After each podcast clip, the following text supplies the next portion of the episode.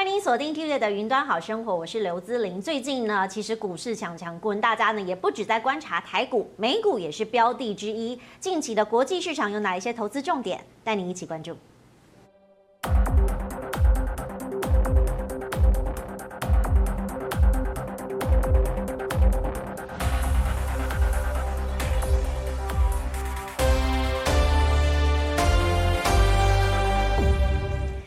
现场呢，其实要跟大家来聊聊美股的投资。过去呢，其实大家都关注在台股的部分，得到了很多的获利，但事实上也有很多的波动。如果换一个市场，会不会相对稳定呢？今天请到两位专家跟大家现场来做讨论。第一位要介绍的是我们永丰金控的美股达人陈彦章。主持人好，观众好，我是永丰金控彦章。另外一位是我们的理财学长。呃，主持人好，各位观众大家好，我是理财学长。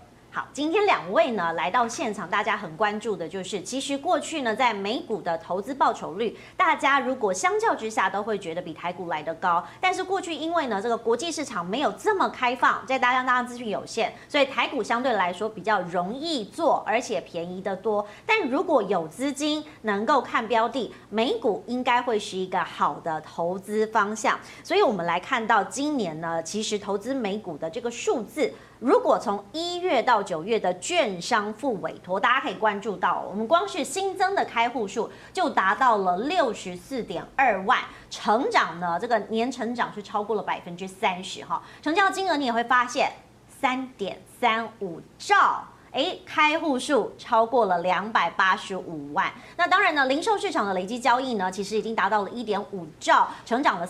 大概四成左右，那对总交易量的占比呢，也从四成一达到四成五之多。大家可以观察这个券商的副委托的交易是越来越火红。好，那当然券商比较熟的，我们就请教燕长啦。是，你是不是从一些数字上观察，最近很多台股的投资人，或者是说兼做美股的人都开始变多了？呃，我觉得很明显的一个点是说，因为去年 COVID-19 的一个状况，那有一些东西是国外有，台湾没有的，像疫苗股。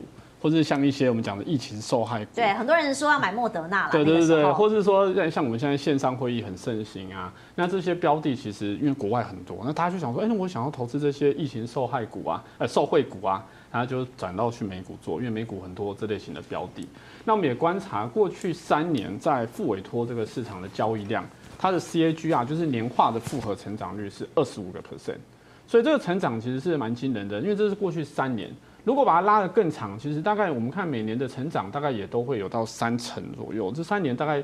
都大概三成左右，那这其实都反映我们国内投资人的一个对于这个美股上面是越来越热衷。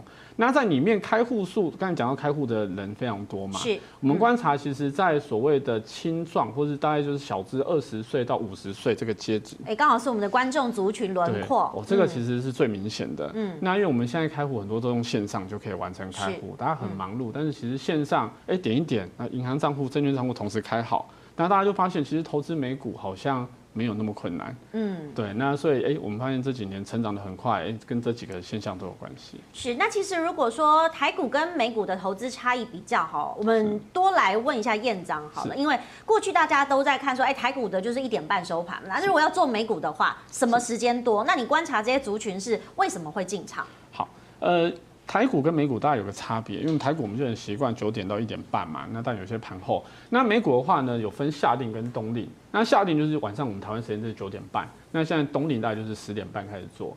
那对很多台湾投资人来说，像我自己本身有小孩，就我就觉得，哎、美股对我来说其实还蛮不错的，因为我可能就把小孩。送上床睡觉之后，哎、欸，我来看一下。打开手机。对，今天晚上的热点是什么？然后有一些什么样的标的可以做？那我发现很多台湾投资，我们发现在副委托里面，其实交易量最大的也大概就是晚上大概九点半、十点半，一路大概到十二点一点，就然后大家交易完啊，那就去休息了。然后隔天还要上班。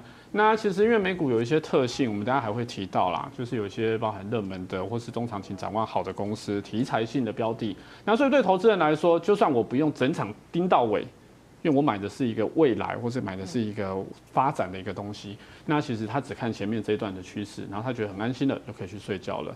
所以就算他的交易时间可能到我们凌晨四点五点，其实对大部分人来说，它不会交易到这么晚呢、啊。嗯，所以相对来说是可能稳健的标的。那我要请教理财学长哈，虽然是学长，但学长应该是七年级生。呃，是。对，七年级生其实很多人都在玩美股哈。我身旁的很多友人也开始跟我说，其实美股相对稳健。那你当时其实我们看你的资历有六年之久，你当初是怎么进入美股市场的？嗯，当初其实一开始我在学投资的时候，还是从台股开始的。然后那时候我是学技术分析。对，那技术分析大概就是来来回回这样去看进出场点位啊什么的，就是弄一弄，大概弄了两年多下来，我发现其实还赔了不少这样。对，那当然在这之中，因为我有一直在进修，就是我一直在看一些很多美股经典的书籍，所以我在做技术分析的同时，我也开始进入美股市场这样。因为我理理解到说，我看那些书上，其实我就理解到说，投资啊，你如果投资三四十年这么长期的部分的话，其实你不能够只把重心放在台湾。因为放在台湾，你会承担台湾特有的一些区域或是政治贸易的风险。对，那如果透过美股去投资一些知名的公司也好，或者是一些全球的 ETF 也好，对长期投资来讲是一个比较好的选择。所以我就开始踏入了美股市场。这样，你当初踏入美股市场，你是从什么股开始做？其实一开始我就是买大盘，所以我就是买呃美国的大盘叫 VTI。嗯，对，他就是呃投资大概约莫三千多档的股票，对，那我就透过那个去大范围投资，然后一边呢，我又在做台股的技术分析，因为那时候还是不相信说可恶，我一定要赢过这个市场，赢过大。盘，对对对，就拼命的在那边做，就是新手韭菜的心态啊，嗯，一开始就是这样入场的。对、嗯，所以后来美股是做了多久，你才慢慢发现有收益开始进来？嗯，其实因为我在台股做技术分析大概两年多之后，我发现也是就是刚好提到亏了不少嘛，我才慢慢的把重心都移到美股这样。那在美股之后，我就没有乱做，我就是专心的去定期定额的投资美股，然后再加上去年大跌的时候，我有把大笔的资金拿去投入一些疫情受创的一些股票，呃，一些类别，譬如说。房地产信托，譬如说邮轮、航空、石油等，那时候不是负油价吗？对，那那时候就是趁那个到低点的时候，我再投下去，到今年就给我一个蛮不错的回报。好，我们来看一下多处的美股投资新手可能有遇到一些问题嘛，比如说这个钱到海外会不见哈，这应该是妈妈长辈会担心的事情。那如何执行？我觉得蛮有趣的，因为刚刚你说定期定额哈，就我所知，燕章跟我们分享的，哎，当初好像比较没有在国内定期定额，你当初是透过什么方式？那现在又有什么方式？理财学长哦，哦，是是好，那呃，当初我是就是直接开国外的券商，嗯，对我就直接从国外券商去投资。那因为在呃国内其实上网去开都很方便了，我就直接这样去做了。嗯，对。那燕章，你现在比较起来，是不是有一些新的方式可以？是，呃，我们国内呢，付委托投资美股，这个大概已经很久了，然后大家都很熟悉。那过去其实法规是慢慢开放的，我们先有付委托定期定股。做美股这件事情，那台股定期定额大家很熟嘛，定期定股。那美股是先开放定期定股，那今年五月的时候才开放定期定额做美股这件事情。那像我们券商就有定期定额跟定期定股，让投资人做选择。那过去可能投资人在国内要付委托做定期定额，可能只能自己设定时间，闹钟到了自己下单。是。那现在可能就是哎、欸，有我们券商的系统平台协助你做这件事情。是好，如果大家都知道方法哈，那我要请学长以过来人身份来分享一下说，如果大家是新手的话，有什么样过来人的经验可以跟大家分享？哦，好，那各位可以看到我那个简报上有写哈，就是一般的新手啊，其实很容易的，他会看着后照镜去开车，就是说你看到过去绩效表现好，你会假定未来表现也很好，但其实这是一个。呃，没有什么前后逻辑关系，你还是要站在当下的情况去判断市场状况，或是判断你买的那间公司它的表现状况如何。那再就是有一个韭，其实新手思维就是韭菜思维了。那韭菜是怎么样？就是春风吹又生嘛。就是说，一般的新手他买进去的时候，他就期待明天会上涨。那如果明天不上涨，下跌的时候呢，他就会想要卖出。那主力很厉害，他知道新手约莫大概盘两个礼拜就会全部出场，所以他就会盘两个礼拜以上，甚至有的盘到好几个月。他就会把新手全部洗出去，所以这是新手很容易的，因为他们没有去了解他们投资的标的，就很容易被洗出场的地方，这是要注意的。所以要注意的同时，你觉得有哪些可以做，有哪些不能做？哈，因为我相信大家对于这国外市场，假设真的是没有接触的人啊，心里真的会比较害怕。学长，你怎么建议大家？哦，是好，呃，我建议是这样哈，就是有几个是不能做，几个是可以做的嘛。第一个就是我们千万不要去跟风买进，因为呃。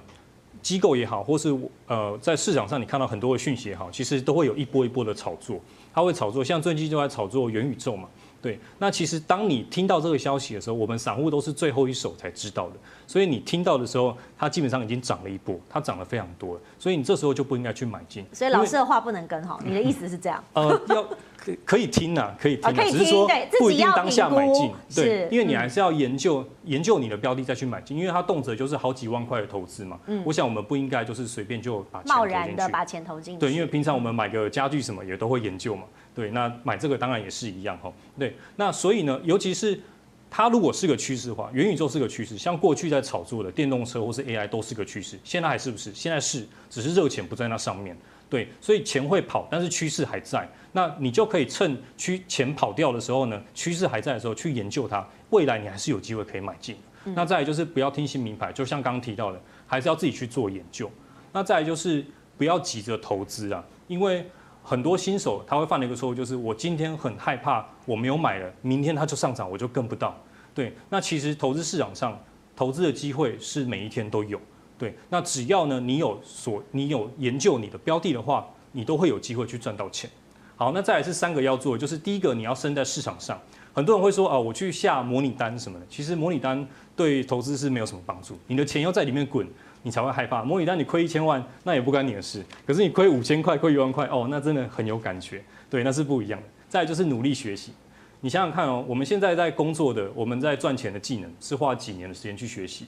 那当然，如果你要在投资市场上持续持久的赚钱的话，你一定要努力的学习，把它当做一门专业来学。那这这样你在前期缴的学费，你后面才会赚得回来，不然你就是一直亏掉。最后就是认识风险。你一定要去认识你买的公司，它所处的环境是什么，它的产业环境、它的经营状况等等。你要知道你承担哪些特定风险，你才去买那个标的，这是最重要的事情。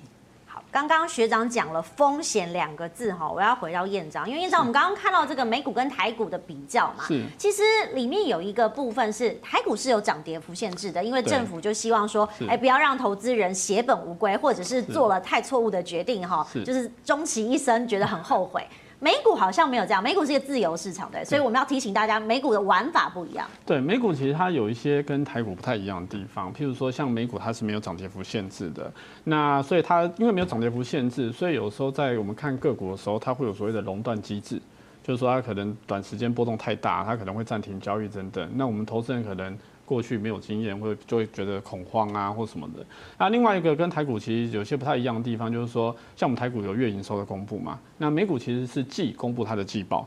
那公布季报的话，因为没有涨跌幅限制，所以有时候其实很刺激，因为季报一公布，然后呢才呃它的呃报呃这是表现好不好？甚至对于下一季的展望，我觉得常常都是下一季展望，CEO 出来讲些什么，股价就会大幅波动。所以投资人如果在做美股，就要留意一下，像是财报公布的时间啊，好，那可能前后看一下有没有什么市场的消息，那免得它因为没有涨跌幅限制，忽然间波动过大，而可能会有一些呃亏损的一个状况。那我这个字卡里面有提到，就是说像台股跟美股还有一些，比如说像配息好了，我们台湾很多投资人是存股族。那存股族它可能就是配息，那我们台湾很熟悉就二择一税制嘛，我们当然有些税额减半等等之类的。那美股呢，它是呃，我们常会听到人说美股税率很高对啊，三十趴，我有点惊讶，你赚一百块三十块要给这个税额。我解释一下哈，这个不是指的是它的股息，就是说它配息出来的。好，但第一个这有几个东西，如果要讲的话，其实很复杂，就是说美国公司它配出来的股息，这个股息美国政府会收三十个 percent 走。好，但是有时候如果美国公司它可能是有一些做资本利得的一个播出等等，这可能是不用缴税的。然后有一些我们去买美股的人可能会去买美股的特别股或什么的，那它这些特别股可能是所谓的我们讲的 interest，就是所谓的利息的部分，这些其实是不用缴税的。那所以对很多投资人来说，他说：“哎，我怎么知道我这个要缴税或不缴税？”所以像我们现在国内付委托券商，我们国内的大概就是有所谓的 QI 这个东西，就是合格投资人制度。我们是取得美国的那个证监会的这个牌，所以我们是可以帮投资人辨识说要不要课这个三十 percent 的 withholding tax。对，所以对投资人来说，像早期有些投资人他可能去投资美股，他还要去跟美国政府申请退税。那现在我们有这个 QI，其实我们券商这边就会帮投资人做好这件事情，不是所有标的它的配息都要扣这三十 percent，而是看它有没有要。必要去扣到，不用扣到就不用扣。那要扣到，假设美国是没有扣，还是要给他这样子。但是这边讲的是股息哦，不是获利，资本利得美国这边就是我们对外国人来说，它是不对我们扣的。是，所以这个也是算一个优点嘛。是。那我回到学长这个部分啊，因为学长我们过去其实有用过两种系统。那燕章也刚刚也介绍了所谓的副委托，我们可以比较一下说，如果我用海外券商跟我现在的副委托，因为有很多的 APP 其实你下载就可以使用了，有哪些优缺点？好，那我这边有简单列出哈海外券商跟副委托的优点跟缺点哈。那海外券商的优点，第一个是它的标的选择比较多啦，就是不管你要买什么公司啊，买什么 ETF，其实它都有。它基本上你都买得到。那再来就是海外券商呢，蛮多都有股息再投入的制度，也就是说，当你拿到这个配息之后呢，那当然会扣掉前面，如果是 dividend，它会扣掉三十 percent。那之后它就会当天帮你再买入那一只股票或是那一只 ETF。哦，那海外券商因为它现在交易基本上都是免手续费的，所以它比较适合你。如果喜欢频繁交易的话，你就可以去用海外的券商。那再来就是有一个是我蛮喜欢的好处是。有部分的海外券商，它是可以申请全球的提款卡，像我就有嘉信理财的提款卡，就是我到世界各地每个地方，我只要进去 ATM 里面，我就可以提美金出来，而且它会补贴手续费。那现在你要去哪里提款？现在没办法，我只能在台湾提。对，现在没有作用。随时随地可以提款，这是一个优点啦。我就想象某一天我去日本的时候，或者去哪，我就可以把它提出来。是，对。然后再来就缺点嘛，当然就是我们要汇到海外的话。除了我刚刚提到的有一些你需要学习的地方，需要了解怎么去执行的地方之外呢，再就是电汇费，你要去负担一些呃一些电汇费的成本。那如果有问题的话，尤其是遇到一些譬如说遗产税或是赠与税的问题的话呢，你都必须要自行处理。它没有一个真正的窗口，譬如说台湾的副委托，它就会有窗口跟你去对话。那这个是没有的，在海外券商你就必须要自己去跟他们对话，是比较令人困扰的一点。嗯，好，那再来是副委托哈，副委托优点当然就是其实它会让我们很安心啊，因为它有金管会监管，而且呢它有中文的窗口，就是你不管有什么问题呢，你去问他们，对，像我们的燕章前辈就会很热心的为大家解答，对，哦、还刚好塞五百块给你哈，对，没有塞了五千块，对，然后呃缺点呢，当然就是。哎，可是这个这个缺点就不是永丰的缺点了，因为永丰现在没有手续费低消嘛。哇，哦，所以其实是不一样的券商有不一样的选择。对，不同的券商它会有不同的选择，这样。嗯。那有些券商的低消的确很低啦。那不管怎么样，你就是一定要满足到那个低消，那就是你的成本，你进出场都需要付那个费用。那再就是付委托的标的的选择是比较少的，所以呢，这它会比较适合，就是你有几档标的，你发现这个付委托是有的。然后你要长期投资，你就比较适合做副委托这样。好，如果要长期投资的话，我们刚刚一直讲到标的哈，所以燕章其实我们在标的的确副委托已经帮大家筛选过了。但是如果总体来讲，我们有一些类股跟趋势是看得到的，你可以讲一下目前美股的大趋势大概有哪一些吗？好，呃，我这边准备一个纸卡跟大家说一下好。是，嗯、其实美股这几年大概我觉得在话题上的投资会比较多一点吧，就是说，譬如说像今年年初有所谓的。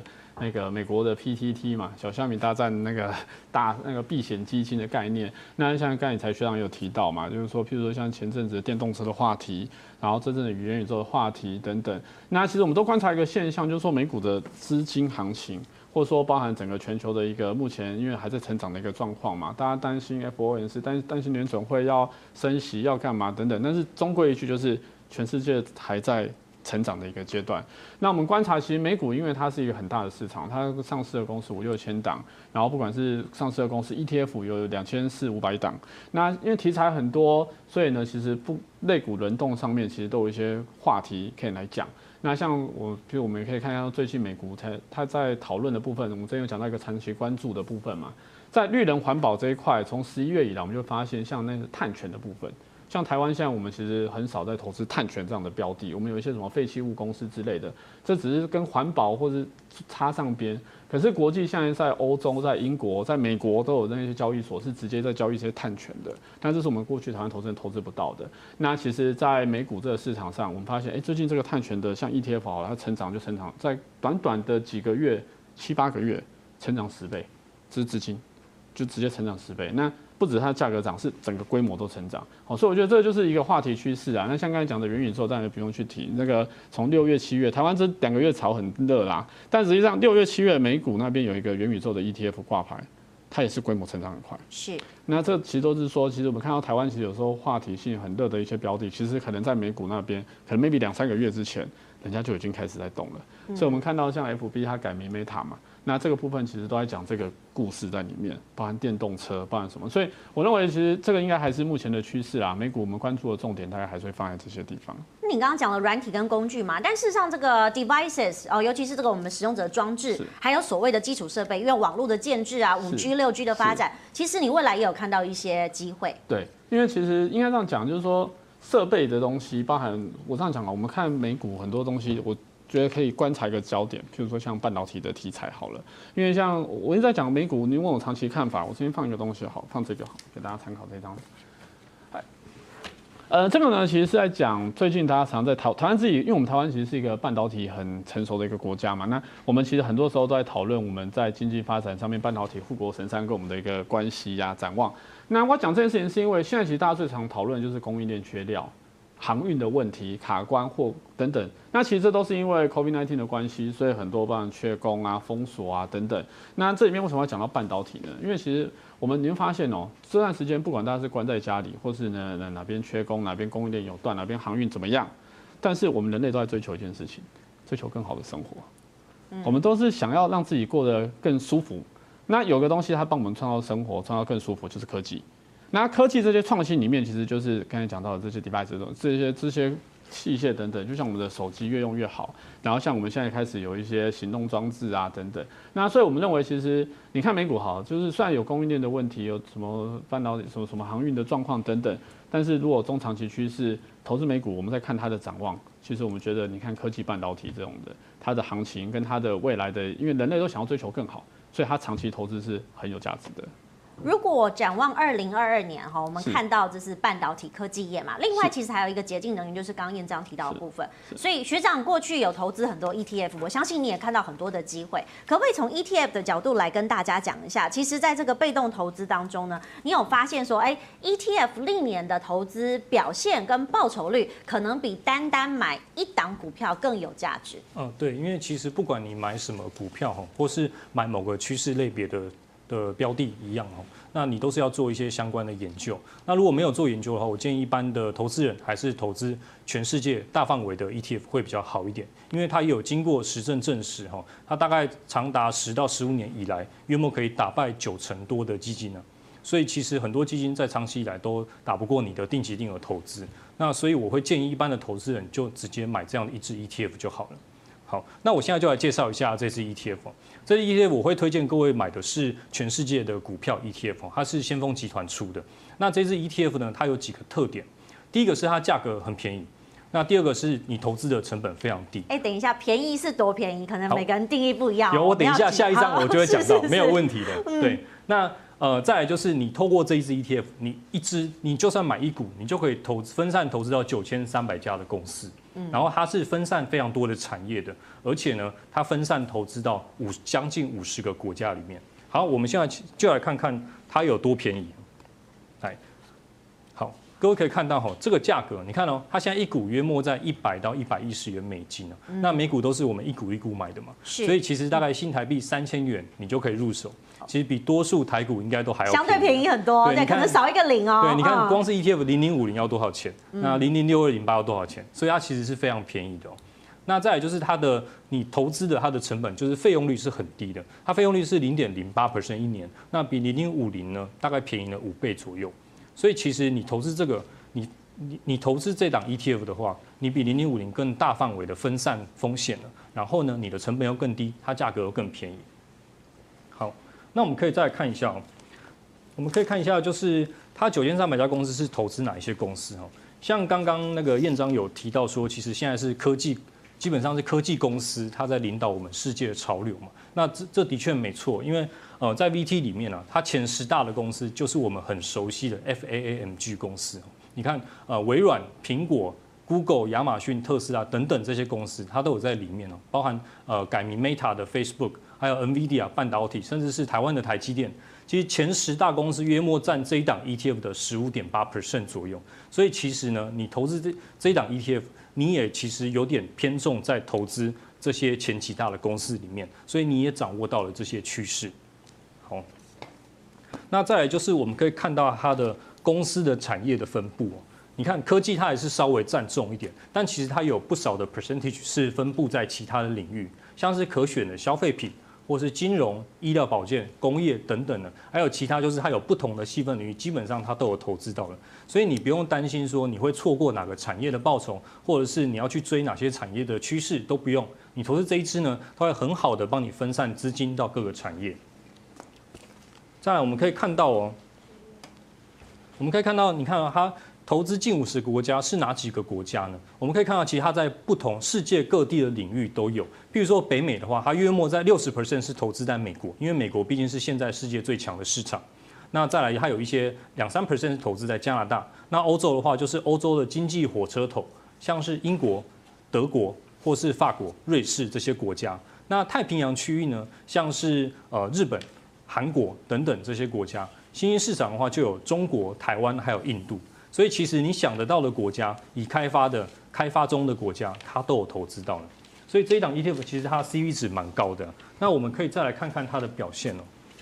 它的投资表现其实也是蛮惊人的，因为它是从二零零九年上市的嘛。如果在二零零九年你开始投入，譬如说我们投五十万好了，那在二零二一年，也就是说经过十二年过后呢，你会得到的是成长四倍，就是说五十万会涨成。两百零八万，那这边我们就没有计什么通膨或者下单手续费了。那假设你在那时候你是投两百万的话，到现在你是得到八百万，那年均报酬约莫在十一点多帕，其实还是蛮不错。因为这之中你其实什么事都没有做，你就是这样定期定额，或者说你单笔投入。我这边举的是单笔投入例子啊，你就单笔投入之后，你就关掉 APP，删掉它，然后十二年后再看，你就是会得到这个金额。所以其实它的报酬率还蛮好的。那学长，你是什么时候投入的？呃，我是大概，因为我一开始先先买 VTI 嘛，我是后来才买 VT 的，嗯、所以我可能是大概这三年才买 VT 的。哦，这三年，所以其实报酬率也大概有大概五到七趴左右、嗯。其实超过啊，因为我在、没有，因为我在大跌，就算定期定额也超过五到七趴，这是一个。嗯、那另外是我在去年大跌的时候，我加很多钱进去了，是，就它一直跌我就一直加，嘛。对，所以其实就报酬就高蛮多的。好，那刚刚你有讲到说是单笔买跟定期定额哈，通常你如果买 ETF，你会怎么买？其实我会建议是定期定额，因为我们没有办法判断它的高低点嘛，而且我们是每个月都在赚钱，有薪水进来嘛，所以你就是每个月就定期定额的买进去。那不管高点低点也好，其实就算遇到股灾，你反而会把你的成本都摊下来，然后当它在上去的时候，你就会赚的比较多。所以我会建议是走定期定额比较好。这有点摊低风险的感觉。没错。所以彦彰定期定额好，现在大家都在推哈。到底怎么买啊？那如果我们要做，哎，其实有哪一些优点跟？定期定股又有点不一样哦。是是，顺便做个比较这样子。是，嗯、其实因为像这我觉得蛮有感，因为我们五月这个法规通过嘛，那像七月我们第一家推出美股定期定额，然后后来我们有这个标的，其实我们也有放进去，那我们就可以观察到，其实投资人就是蜂拥哦。对于定期定额族来说，真的是蜂拥，就是对这个标的是蛮蛮有喜好。你有发现你们的族群大概是几岁到几岁之间？其实这个大概就是真的是小资。就是上班族跟所谓的小资族，因为他可能就是刚才讲的，他成本不高。是。第二个，定定期定期定额，我们可以加蛮低的成本就进去。大概是多少？一百块美金，我们就大。一百块，嗯。对，就是三千多块。那说真的，很多人在做台股定期定额，大概也是这个金额下去做。嗯、那我们发现大家就会觉得，哎、欸，像这种分散这么多的。标的九千多档，那这一档 ETF 我就有了，那我这样子去定期定额好像是不错的。那像刚才提到，其实像市场大跌的时候，像前阵子市场在震荡的时候，就会有一些投资人就加码去扣这件事情。那其实用这张图就可以讲得很清楚，其实定期定额它就是我们常讲的一个微笑曲线啊，就是说我固定这边我要买入三千块，我们这边用个例子来看，我一样第一个月、第二个月、第三个月我买入三千块，可是我在三十块、二十块、二十五块，它在跌的时候，我可以多买几股。对啊，涨的时候我就少买几股，因为我一样的本金下去嘛。那我这其实就会把我的那个成本往下摊，变得比较 smooth。那只要回来，我不用回到原本进场的三十块，我只要回到中间可能二十五块，我可能就转亏为盈了。那如果再回，我再往上涨上来，其实这一段我都是一直在获利的。好，所以定期定额有个优势，就是说它其实就是有把那个成本做一个摊低的一个概念，平均成本往下压。那定期定股这个东西，其实因为是最早就开始做。那定期定股这个部分，其实就是说，因为美股是一股股就可以做交易。那对有些投资人来说，他就是说我就是累积我的股份数，用数量来计算。对，我就累累积我的股份数嘛。嗯、那当然有些公司涨就会多累积一些，那跌的时候就会少买一些。好，那差别就是说，哎、欸，因为定期定股它的成本可以比较低。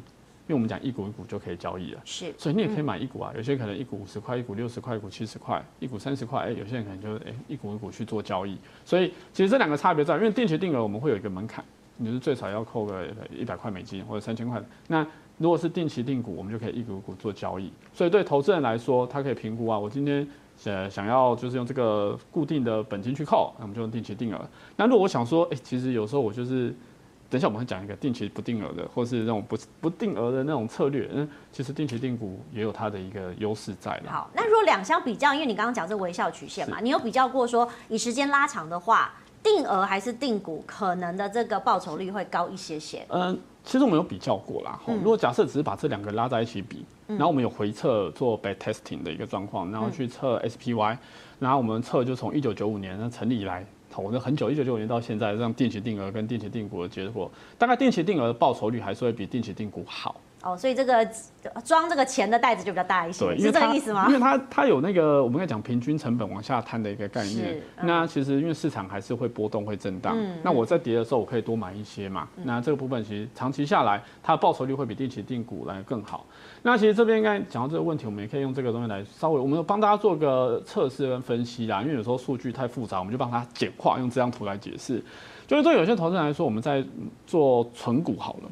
存股我们会想说存，哎、欸，举例来说，有些人会去存那种波动比较大的，像刚才讲的电动车概念股。对，因为我觉得我的获利空间比较多。对，然后它可能我就是因为波动大，所以我可能定期定额，我可能低的时候我就多累积一些，但因为它波动大，所以很快就弹上来了，所以我可能就更容易出场。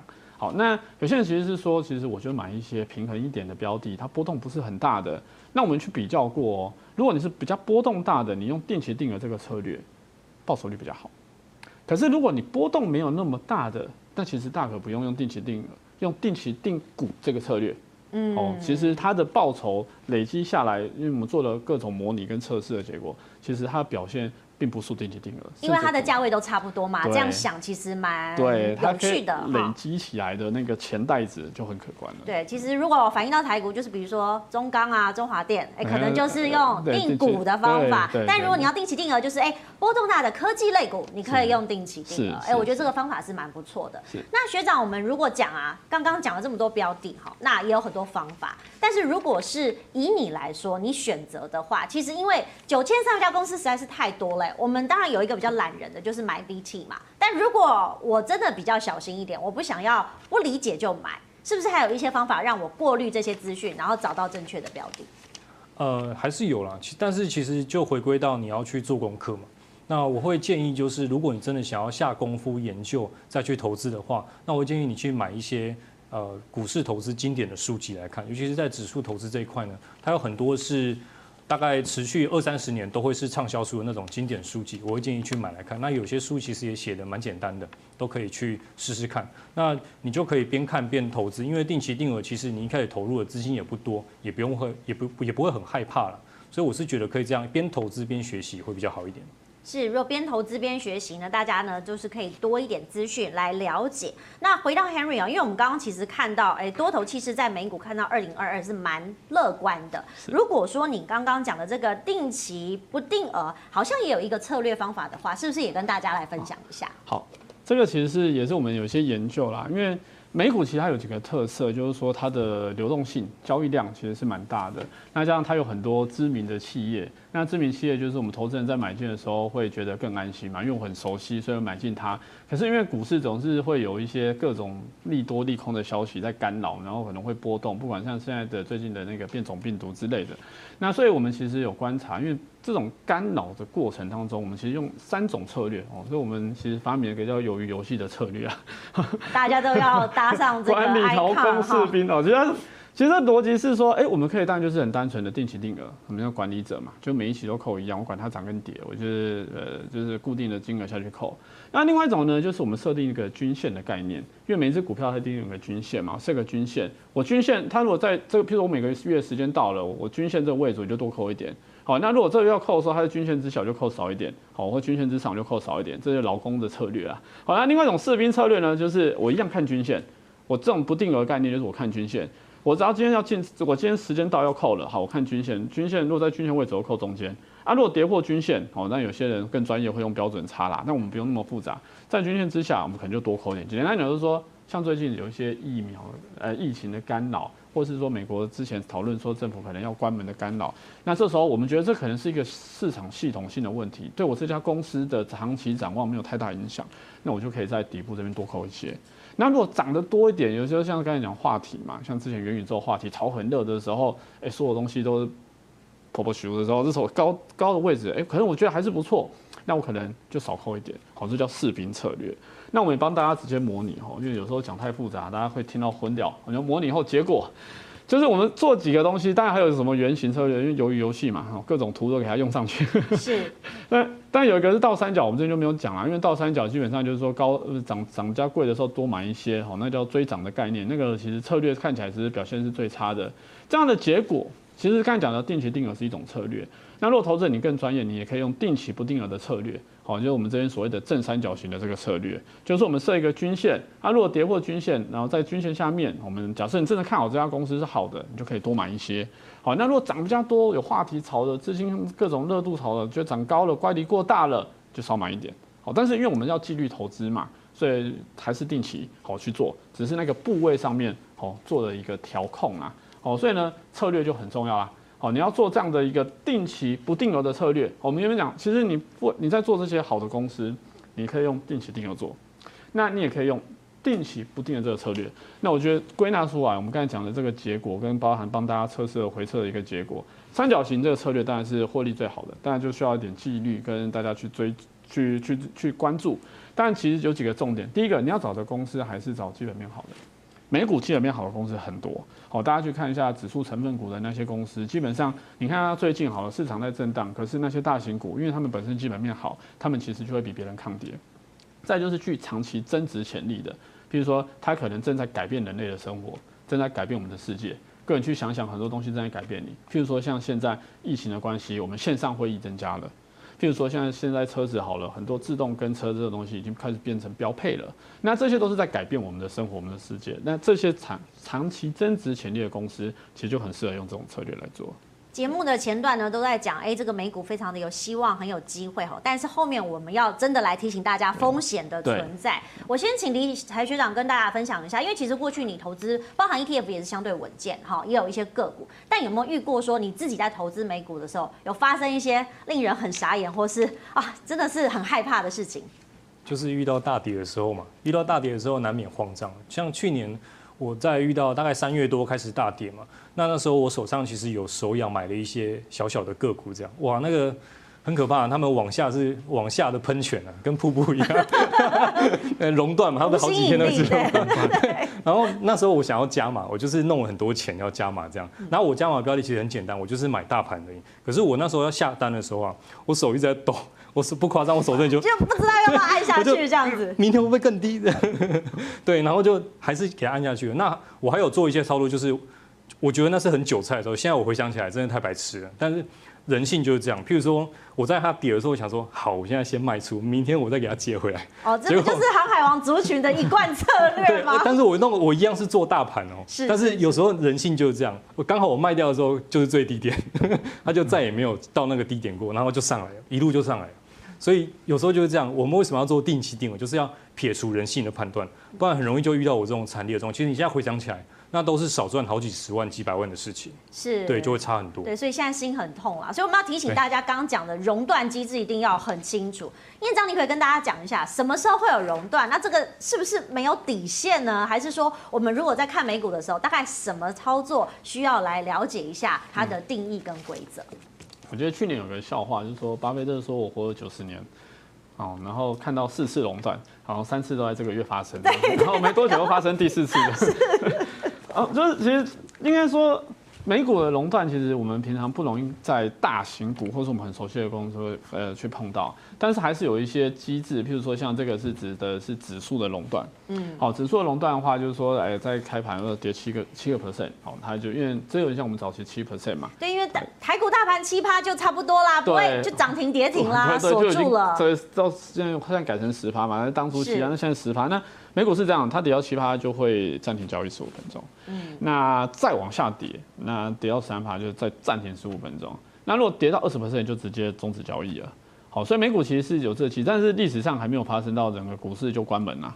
好，但是有发生熔断，那这个是指数，其实个股也有熔断，美个美股个股熔断，其实它又会更复杂，它会依据这家公司它是不是 S M P 五百或是罗素三千指数成分股，或是说它如果不是这些成分股，它的股价是在几块钱之下，它的熔断是几趴都不太一样。那对大部分人来说，我们不可能去记那些，所以熔断这个部分呢，其实像我们呃，就是我们在券商，我们会协助客户，我们把我们在交易软体上面，当真的发生这个东西，我们会提醒客户。那包含我们在有些这种个股，我们会提醒客户说，哎，你可以在比如说纳斯达克，它有一个网站是可以直接查得到这个个股有没有垄断的。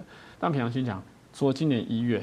那时候真的是涨太多也会垄断，跌太多也会垄断。对啊，谁会？而且谁会去查？大家已经心情很不好了。对，大部分情况下就是忽然间发现，你发现那个系统哦停止交易的时候，哎，大概就有可能是垄断。是，对，大概是这样。嗯、对，所以如果说在发现熔断的时候呢，其实它就是暂停各个价格的买卖嘛。对。那其实如果在这个美股当中操作，你可以观察一下，说这个熔断的这个涨跌停限制跟熔断有什么样的不一样吗？好。应该这样讲，因为美股没有涨跌停限制这件事情啊。那熔断这个部分，其实它主要就是要让市场冷静啊。因为有时候市场的情绪，加上现在其实量化交易很多，那有时候其实不是人为造成的，有时候是机器人去下单发生的。所以像去年那个油价跌到负三十七块，这个其实大家也在想，是不是有一些机器的那种触发停损的机制，造成它这样的一个状况。那当然，因为没有熔没有涨跌停限制，所以就只好用熔断这个机制。来冷静他们啊，所以才会设计出这个制度。那因为我们台湾过去我们比较常碰到，比较少碰到这个，所以大部分投资人在美股的时候发生这种时候就会很慌张。他就会觉得说，哎、欸，是不是系统出问题？哦，是不是怎么样怎样？那实际上是因为它有这个机制啦，所以我觉得这也是大家在做美股的时候，可能要稍微了解一下，哎、欸，美股有这个这个规定在这边。好，规则知道了，我们可以来观察一下道琼指数好了哈，因为其实院长准备一张道琼指数。其实过去大家在看科技类股啊，还有纳斯达克啊，还有包含了 S M P 五百嘛，因为它是分类不一样的。是。您可不可以从这个趋势上来看？因为大家都说。明年的美股有一些呃跟升息有关的因素，对，导致不稳定性非常的多，大家好像也相对觉得说，哎，我也是可以投资美股，但是现在美股的未爆弹好像还很多。是，应该这样讲，很多人会说，这我过去我们在讲美股的时候，我常常被人家问的，嗯，就是这么贵我还买吗？是，大家会觉得美股，因为我们台股之前好，我们去年有一二六八二的关。过了之后，我们最近在讨论一万八，然后有人看到两万，两万了。对，那好，我们就每次都会把自己设一个关卡。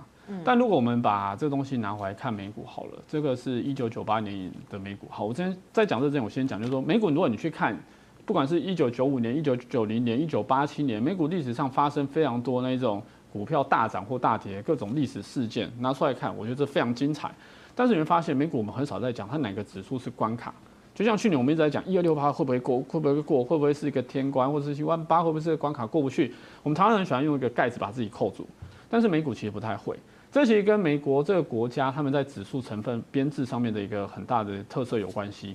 像我们看到这个道琼指数的，这有两条线，我稍微解释一下。红色这条线呢，是一九九七年的道琼指数成分股的编制的成分指数，如果没有动的话，到现在它会长这样。那蓝色这条线呢，是现在的道琼指数，从一九九八年到现在它的走势。哎，为什么会有这个差别？因为道琼指数它有三十家公司，那这三十家公司呢，成分股会变换。那这其实有时候成分股在选、在在变更、在更迭的过程当中，其实也反映美国这个国家，他们其实科技在怎么转变，经济在怎么转变，然后呢社会趋势在怎么转变，而选股就会有一些调整。譬如说早期可能能源股很多，因为美国之前在发展页岩油等等，现在呢大概就是科技网络这种时代，所以大概都是这些标的。那你可以发现哦。也因为它会有指数成分股的更迭，所以就刚才理财学讲的，像很多 ETF 在我们在觉得在做美股的部分，其实很建议投资人，如果你真的很担心你买个股的选股会呃选错，其实买 ETF 是很好的选择，因为像这样指数，它其实就帮你挑了，像道琼就是一个指数，S&P 五百就是一个指数，纳斯达克就是一个指数，它这些指数公司呢会帮你汰弱留强。会帮你去看市场下一步的趋势是什么，所以我们觉得，哎，美股明年是不是会觉得很高啊？什么？我这样讲，我们从来我们尽量不要去预设美股的高点或者那个。你要想的是，当经济持续进步，当科技持续创新，然后当这些有新的公司在美股这边上市出来，引领潮流，那指数成分股帮大家调整之后，那你只要买这个，其实你就会一直走在时代的尖端。那就会可能就会一直往上走了。对。当然，燕章讲的是站在浪头上了，一山还有一山高哈。那我也有一些朋友他们在投资特斯拉，他们会觉得说，哎、欸，这涨跌幅有时候心脏真的要很大颗。我回去请教理财学长哈，其实不管是巴菲特的选股哈，或者是我们现在哎、欸、很多台湾人选科技股，都是跟生活息息相关的。你有没有发现说，美股的标的之所以为什么细水长流，或者是哎、欸、这个有很多成分股的选择，其实是有一些轨迹可循的。哦，基本上，因为我的投资我还是都是在被动投资 ETF 上面了。对，那不管现在趋势怎么走，因为就像刚燕章说的，指数 ETF 它就是会帮我太弱讨强。那现在有些像像我刚刚列的那十家公司，假设他们哪一天最坠落神坛了，会有其他家的新公司再用就浮起来。对，所以其实我觉得对一般的投资人来说，还是选 ETF 会是一个比较好的选择。嗯，但是你的 ETF 也都是所谓跟生活有关的吧？对，因为你刚刚提那十家是大家每天都要上网啊，每天都用科技产品啊，每天都会就是诶有一些呃半导体相关的设备哈。对，因为其实这些 ETF 你如果去看它的成分股啊，前面前面可能五十家都是你蛮熟悉有听过的，因为它就是因为我们大家都在用，所以它的市值就会大，它的生意就好嘛。嗯，对，那所以就是基本上呢，你如果想要投资这些公司，你买这个 ETF，其实跟你的投资的逻辑是不相违背的，它是相符合的，所以这是可以考虑的。嗯，最后呢，一点点时间，我也要提醒观众朋友，因为我相信燕章会遇到很多呃。客户服务哈，我们在买美股的时候，因为最近也有很多，因为台股很热嘛，我的 LINE 跟简讯都会收到很多的这个，不管是投资的名牌啊，或者是哎美股个股啊，哈，他都会说哎赶快加入哈，有什么三十趴的报酬率。我当然知道说，呃，观众朋友你可以有自己的资讯来判断，但是不是有一些是要特别的小心，要提醒大家？是，嗯，因为我们其实。的确碰到很多了，包含主管机关最近也是提醒我们券商要留意客户的一些属性，譬如说，因为我们知道除了刚才讲到的美股有没有涨跌幅限制之外，港股有很多没有涨跌幅限制，嗯，所以最近我们就会听到很多像仙股诈骗这样的一个事件呐，所以其实也是提醒投资人，就是说，其实投资还是要投资你熟悉的或是你认识的，像我们刚才讲的美股，我们基本上从一些比较大型的公司来看，或是从指数来看，然后我们讲的一个概念是希望大家用定期定额这样分散，然后不要。就是太积极操作的方式去避免一些风险。那如果假设是一些有人跟你报品牌，然后跟你说一些你没听过的，然后呢，那可能波动是你因为没有涨跌幅限制啊，所以他可能会呃很轻易的在价格作价的过程当中搞一个好像线型很漂亮给你看，然后呢你就会心痒痒。那这个部分都要特别小心。是学长这边有没有一些比如说网友给你的回馈哈？因为我相信。呃，学长的这个族群可能是比较自修型的，对，那他们有没有遇到一些问题呢？呃，其实我的群组啊，因为我我现在有经营那个 LINE 的社群嘛，那我群组基本上每天都会有人来打那种诈骗的广告。你的群组也会有？他们就是在每个群组都贴，然后就说什么。算三十八或是什么老师爆牌要赶快上车 什么的，一大堆。然后我真的有有朋友就是进去潜伏在他们群组里面，然后老师就会说现在赶快买进，然后什么时候什么点位买了吗？买了吗？这样他他就会一步一步给你报，然后里面很多装脚，只有一两个投资人是真的，那其他都是装假。他会说哦老师好棒啊，老师好棒棒这样，然后他就真的把陷阱做得很漂亮，你怎么看他都是这样上涨，可是呢到你买进那天啪就直接下来。哦，所以他们是抬轿的，你要小心。对，所以我刚刚有一张就简报，就是说不要去听信名牌，就是这样。不管投资什么标的，我们还是要是自己去做研究，会比较好一点。是，所以哎，燕章其实在主管机关这边有没有一些方法，或者是说，哎，不管是哪一种股票哈，我们应该要循着什么样的这个策略会比较安稳？如果讲应该这样讲，就是说我刚才讲的，其实还是以我们最熟悉的股票去做会比较安全啊。那如果你今天是不了解的、不熟悉的，其实我们现在券商都有专业的同仁，其实可以协助结婚。假如你真的虽然说人家跟你讲这档公司真的很不错，其实我建议还是多问，不要说哎一个人跟你讲怎么样，或是那个名牌帮你讲，那你像你像刚才讲，赶快上车，然后你就跳上去了。因为如果我们观察，真正的跟大家分享一个我在美股上面观察到的经验，因为台股的涨跌幅限制。所以有时候我们常常涨停后就锁锁锁，然后呢，大家可能就等到涨停打开那一天，可能就赶快跑。那美股比较特别是说，美股因为它没有涨跌幅限制，所以我们常看到有些公司它利多一发酵的时候是一次拉三十趴，嗯，一次拉甚至有些拉更高。那一次拉上去之后，很多人说那是不是就反应完了？我要讲的是，我们观察到美股是这样的，有些公司当它的趋势利多，或是它的所有的叫发酵的时候，它的趋势不会只走一天。它会走第二天、第三天、第四天，甚至整理后再往上。那我现在讲这不是技术分析，而是说我们一定要充分的研究，然后呢了解这家公司。那如果它真的是那么好，那我相信经过你多方的比较、询问、做完功课之后，你再进场，其实永远都不会太迟。永远不要想说我要买最低卖最高，好，那个是某三口令的代志啊。网络上现在也流行讲的是一种恐惧心理，哈，其实恐惧心理不会让你多赚钱，它只会让你损失更多的时间、机会跟你的成本。所以相信大家呢，以稳健的脚步来投资，那也多收看我们的云端好生活，然后我们也会邀请的比较专业的达人来跟大家做比较稳健跟好的投资分享。今天非常谢谢大家的收看，我是刘志玲，云端好生活，我们下次再会。